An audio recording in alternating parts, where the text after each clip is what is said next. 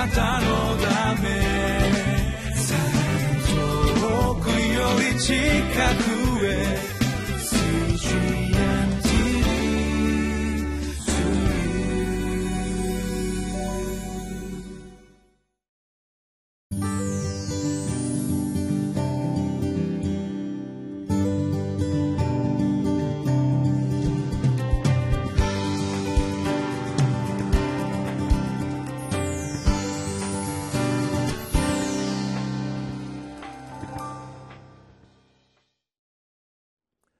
皆さんこんにちは、えひばりが丘バイブルチャーチの野田勝利と申します、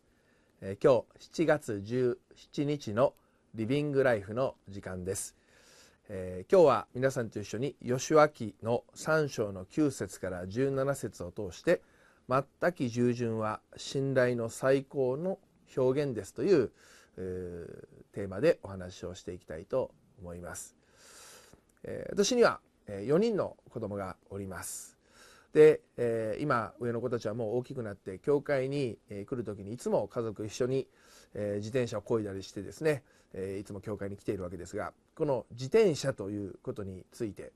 え、上の子たちはまあ乗れるんですけどまだ今一番下の子はあ乗っていなくて母親と一緒に来ているような状況ですけど、まあ、それぞれ初めて自転車に、え、乗った時のことを思い出します。え、長男と長女はえー、この自転車に乗る時に少しこう手ほどきをしてですね、えー、慎重に、練習をしながらこう段階を経て、え、次第に乗れるようになっていったと思います。でも次男と次女すなわち3番目の男の子と4番目の女の子については、え、ほとんど練習というものをしておりません。えー、次男は「よし今日から自転車乗ってみよう」ってで自転車またまたがって「よし行け! 」ってですね乗ってみろって言うと「ええああああ乗れた乗れたわ!」ってですねもうほとんど練習するのいきなりですねもう自転車をこう漕ぎ始めて、まあ、そのまま最初危なっかしかったんですけどもう乗れるようになっていきましたで最近5歳の女の子一番下の女の子もですねえ自転車こう乗るようになりました。それについてはもはやもう私自身が見ていないところでパパ私今日自転車乗っちゃったみたいな感じでですね、えー、もうなんか勝手に乗れるんじゃないかなと思って乗ったら乗れたということで、まあ、これも時々まだうまくいかなくてこけたりこうしているわけですけどいやなんか面白いな違いがあるな。つまり、え、この上の2人と下の2人と特に運動神経に差があるというふうには思わないんです。でもこう性格の違いというか、えー、この怖さに対するこの感覚の違いではないかと思います、えー、下の子2人にとってもう自転車が乗るということでもう家族がいつも一緒に乗っているのをこう見ておりますから絶対自分も乗れるってこうどっか信じているところがあると思いますし何か性格的にもこう大胆なところがあるんだと思います。だからあっという間にこう未知の少し怖いものであってもそれを乗り越えていくということができるようです。え今日の箇所まさに私たちにとってこのヨルダン川を渡るつまり怖いできない無理じゃないかということについてどう向き合っていくのかそのことについて今日一緒に考えてみたいと思います。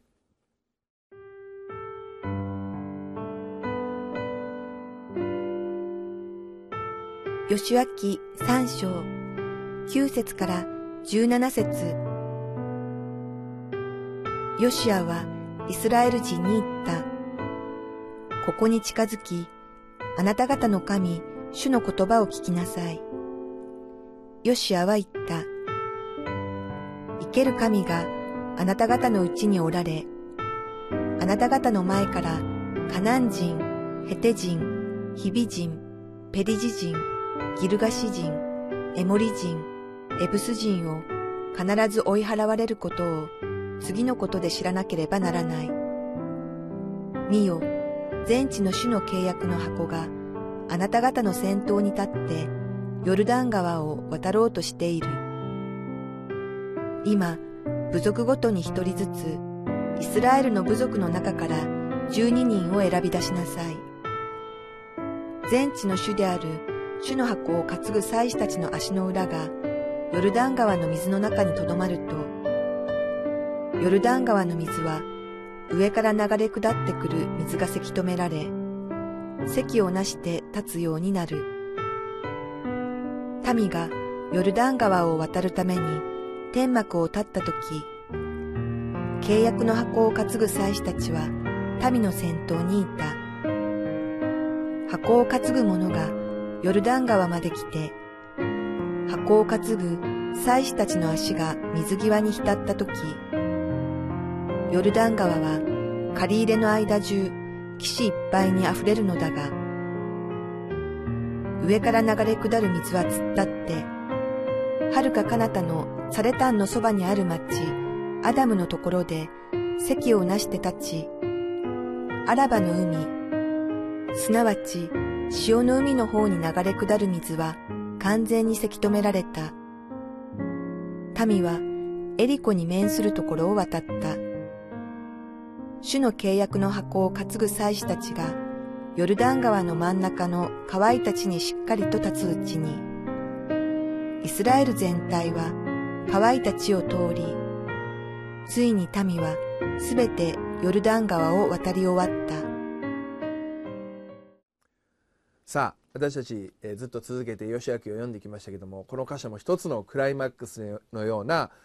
箇所であると思います。あまり、えー、詳しい説明も必要のないような読めばわかるようなあとてもダイナミックな箇所であります。一点何か説明するとすれば12節のところで選ばれたイスラエル部族からの代表の12人ここでの特に役割はありませんけど実は次の箇所である役割を任されていくという、えー、とことぐらいでしょうか。あとはもう読んで、えー、こう楽しくというかこうですね感動を持って味わっていただける場所ではないかと思います。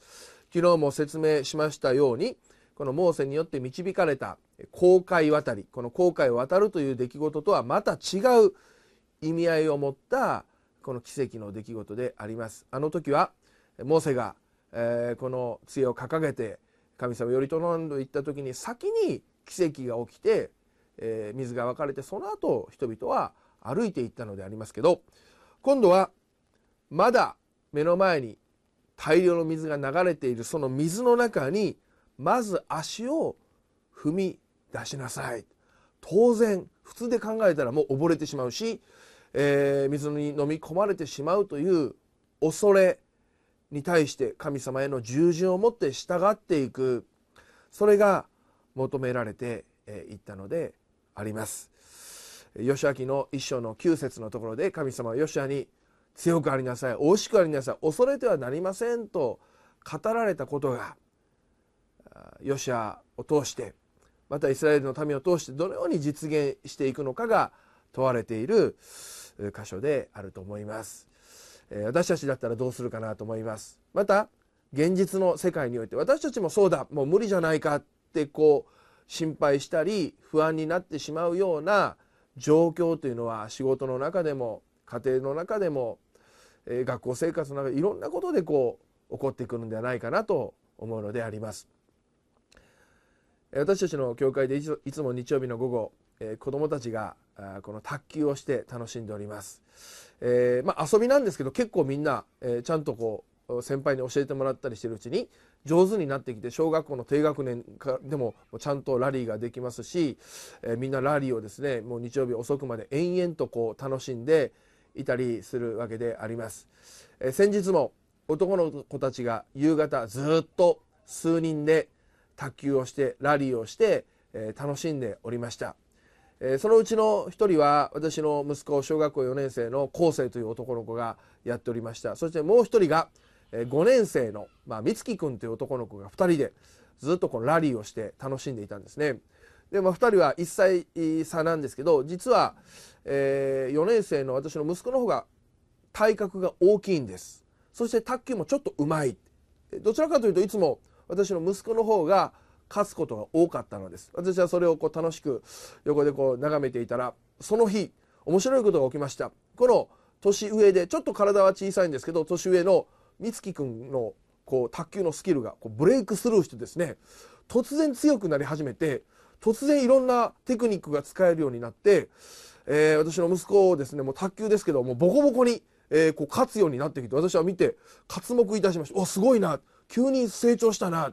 そういう瞬間がこう子供たちにあるんですね私はすごいねってこう褒めてですねちょっと一回試合やってごらんよって言って私点数つけてやっぱりそのね普段は負けているその美月君って男の子の方が勝ってですね非常に誇らしげにしていてで私の息子も「いやすごい強くなった」ってこう驚いている。いや君やればできるんだよとかこう褒めていて、まあ、その後卓球をこう楽しんでいたんですね。でしばらくするともう一人中学1年生の男の子がそこに加わりましたこの子はまあ中1ということもあり運動神経が良くて一番うまい子なんですけど、まあ、みんなで順番にやってる中で私思いついてその美月君って男の子に「今日君ものすごく強いからねこの子にも勝てるんじゃないの?」って中1の男の子と、えー、ラリーをして試合をやらしたのです。すると突然さっきまですごい威勢の良かったこの美月君が急になんかですね力が出なくなってしまって試合をしてもあっという間にこう負けてしまったのです私は「どうしたんだ?」とか言いながらですね、えー、なんか、えー、もう気持ちの問題じゃないのとか言いながらですね、えー、こう話をしていてでやがて彼が、え、もう時間になって教会から帰っていく時に、ま、ドアを開けて階段を降りて、まあ、外に出ていくわけですけど私最後彼励まして「今日素晴らしかったよ強かったよ」でも最後負けちゃったのは気持ちの問題じゃないのかなもっと自信を持った方がいいよ、ね、勇気持った方がいいんじゃないのってこう言いながら私は彼を階段の上からこう送り出したのです。で彼は分かりましたとか言って「さよなら」って言ってこう彼はこう普段ならそのままもう階段を降りて帰っていくのですけど私がこう見守ってると、えー、階段の中ほどまで来た時に普段はないことですけどパッと足を止めて私の方を振り返って、えー、忘れられない言葉を言ったのです、えー、階段を降りながら立ち止まった彼は私の方を振り返ってこう言いました。強い人が相手だとビクビクしちゃうって私の目を見て言ってでそのまま向こうを見て歩いて帰っていったのです。私はなんか胸がキュンとなりました。彼は多分考えたんだと思います。野田先生に勇気出せとか自信を持てと言われどうして僕今日あんなに最初強か強かったのに途中で弱くなったんだろう考えて彼は強い人が相手だとビクビクしちゃうと言い残してその日教会から帰っていきました。私はその言葉すごく心に残ったんですね。ああ強い人が相手だとビクビクしちゃう。みんなそうだな。大人もみんなそうだな。簡単にできると分かっていることは大胆にできるんだけどでもこれは無理だとかちょっと大きなチャレンジになるともうビクビクしちゃって勇気が出ないし力を出すことができない。そういう現状は本当にあるなと思いました。今日の箇所で言うと私たちにとってのヨルダン川の体験というものがあると思います。その一歩踏み出せばブレイクスルーすることができるし神様の祝福が待っている。神様励ましてくださってる。でも勇気が出ない。恐ろしい。皆さんにとってそれは何でしょうか？仕事上の何か大きなプロジェクトかもしれない。受験ということかもしれない。人間関係の問題どう解決しようということかもしれないし何か病気の癒しを求めておられることかもしれません。でも今日私たちにとってのヨルダン川の体験がある。それを受け止めてこの人々のように何か起こってから前に進むのではなくてまだ現実的には何も変わっていない。でも神様の御言葉に従って一歩勇気を振り絞って行動していく。そのような歩みを進めていこうではありませんか。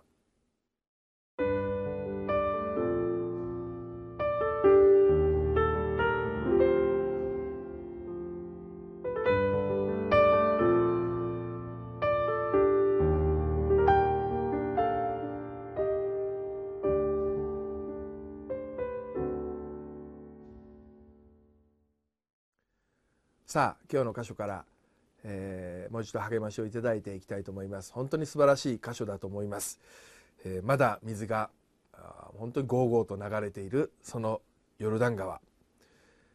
その水の中に、この祭司たちの足が浸った瞬間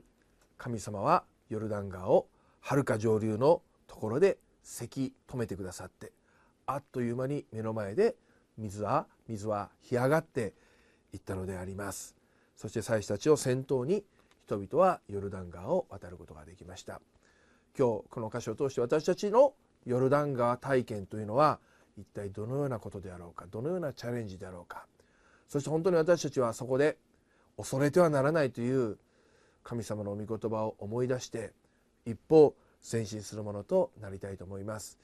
私にとっての一つの大きなヨルダン川の体験はやはり5年半前京都からこの東京に引っ越してきて新しい教会に使わされたということであったと思います。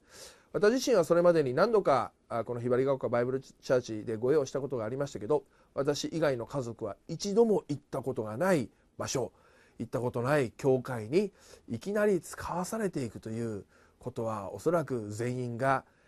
不安や恐れも持っていたことであると思います。でも神様の導きに従って、まあ、子どもたちはもう、えー、もう、えー、親に従うしかないという面もあってですね、えー、家族全員で引っ越してきたのであります。でも神様はその川を渡らせてくださいました。そしてその向こうには大きな祝福に満ちた教会生活があり素晴らしい兄弟姉妹がおられまた子どもたちの学校生活も新しい地で本当に祝福されていることを神様に感謝をしているのであります。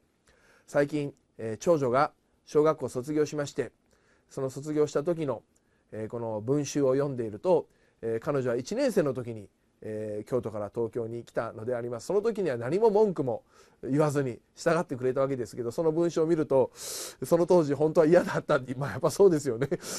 あの京都離れるのが嫌だったけども東京に来たということが書かれていてちょっとこう切なくなったわけですけどやっぱり子どもたちも環境が変わることへの不安や、えー、辛いという気持ちを持っていたんだな。でも一緒にヨルダン川を渡ることができ神様に従った時に本当に素晴らしい長女も今学校生活の中で本当にリーダー的に活躍し多くの友達ができ信頼されているそういう状況を見る時に神様の祝福は大きいなということを思うのであります。今日皆さん目の前にヨルダン川が流れているかもしれません。